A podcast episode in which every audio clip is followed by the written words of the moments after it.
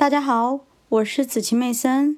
今天我将继续为大家阅读《聪明的投资者》第十五章：积极型投资者的股票选择。廉价股或净流动资产股。在上面所讨论的检验中，我们没有包括下列结果：以低于其净流动资产价值的价格购买的三十种股票。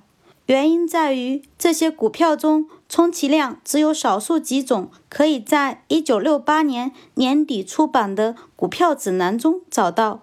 然而，1970年的股市下滑使情况发生了改变。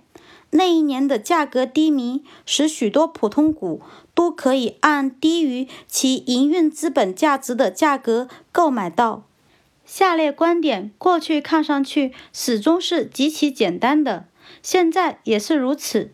如果人们能够按低于其相应净流动资产扣除所有优先求偿权，并且将固定资产和其他资产的价值看作零的价格，获得某种分散化的普通股组合，就能得到相当满意的结果。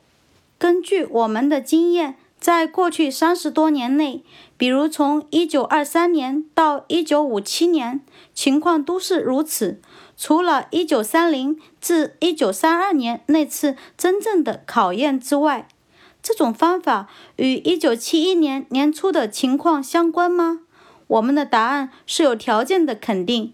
迅速看一眼股票指南，就会发现。大约有五十种股票可以按不高于其净流动资产的价格购买到。诚如所料，这些股票有许多在一九七零年的困难环境下都表现得很不好。如果我们把过去十二个月内报告有净亏损的股票淘汰掉，仍然有足够的股票构建分散化的组合。在表二中。我们给出了1970年价格低迷时期售价低于其营运资本价值的五种股票的相关数据。这些数据在一定程度上能促使我们对股价波动的性质进行反思。为什么会出现这样的情况？历史悠久的公司，其品牌在全美家喻户晓的估价如此之低。而同时，其他企业的售价，当然其利润增长情况更好，却比其资产负债表中反映的价值高出上十亿美元。再次引用以往的说法，作为无形资产价值构成的商誉，通常是与商标相关的。的确，像 Lady Pepperell 床单、Jensen 泳装和派克笔这样的品牌，在人们眼中。是具有巨大价值的资产，但是在目前，如果市场并不青睐某家公司，那么不仅其著名品牌，而且其土地、建筑物和机器设备等都会变得不值钱。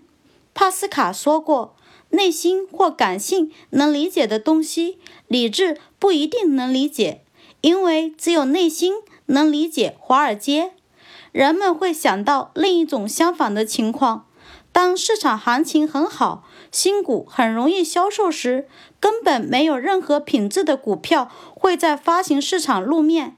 他们能迅速找到买主，他们的价格经常会在刚刚发行后就急剧上涨。按照资产和利润来看，其价格上涨的幅度使得 IBM、施乐和宝利来等公司的股价。也会相形见绌，华尔街会泰然自若地接受这种疯狂，在最终的价格崩盘之前，没有任何人会对其公开叫停。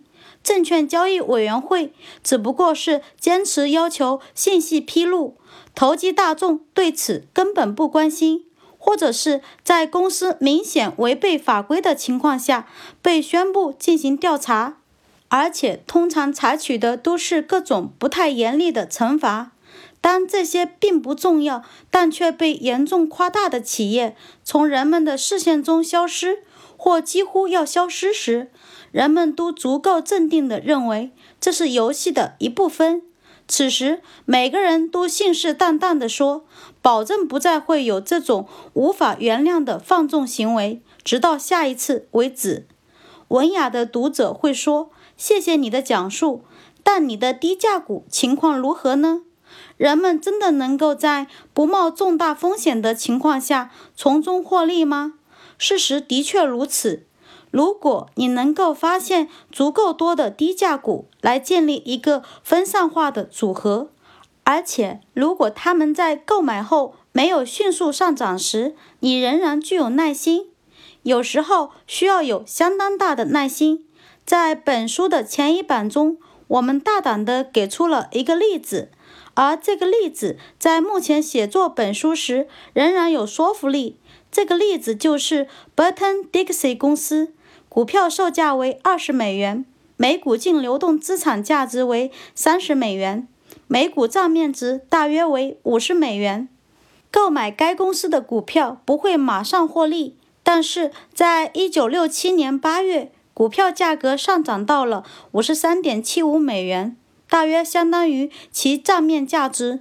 一位有耐心的股票持有者，在一九六四年三月按二十美元的价格买下该股后，将会在随后的三年半内获得百分之一百六十五的利润，年回报率按非复利计算的达百分之四十七。我们所经历的低价股，大多数并不需要等待这么长的时间才能获得好的回报，况且他们也不会有如此之高的回报率。关于目前大体上类似的情况，请参见前文对 National Presto Industries 公司的讨论。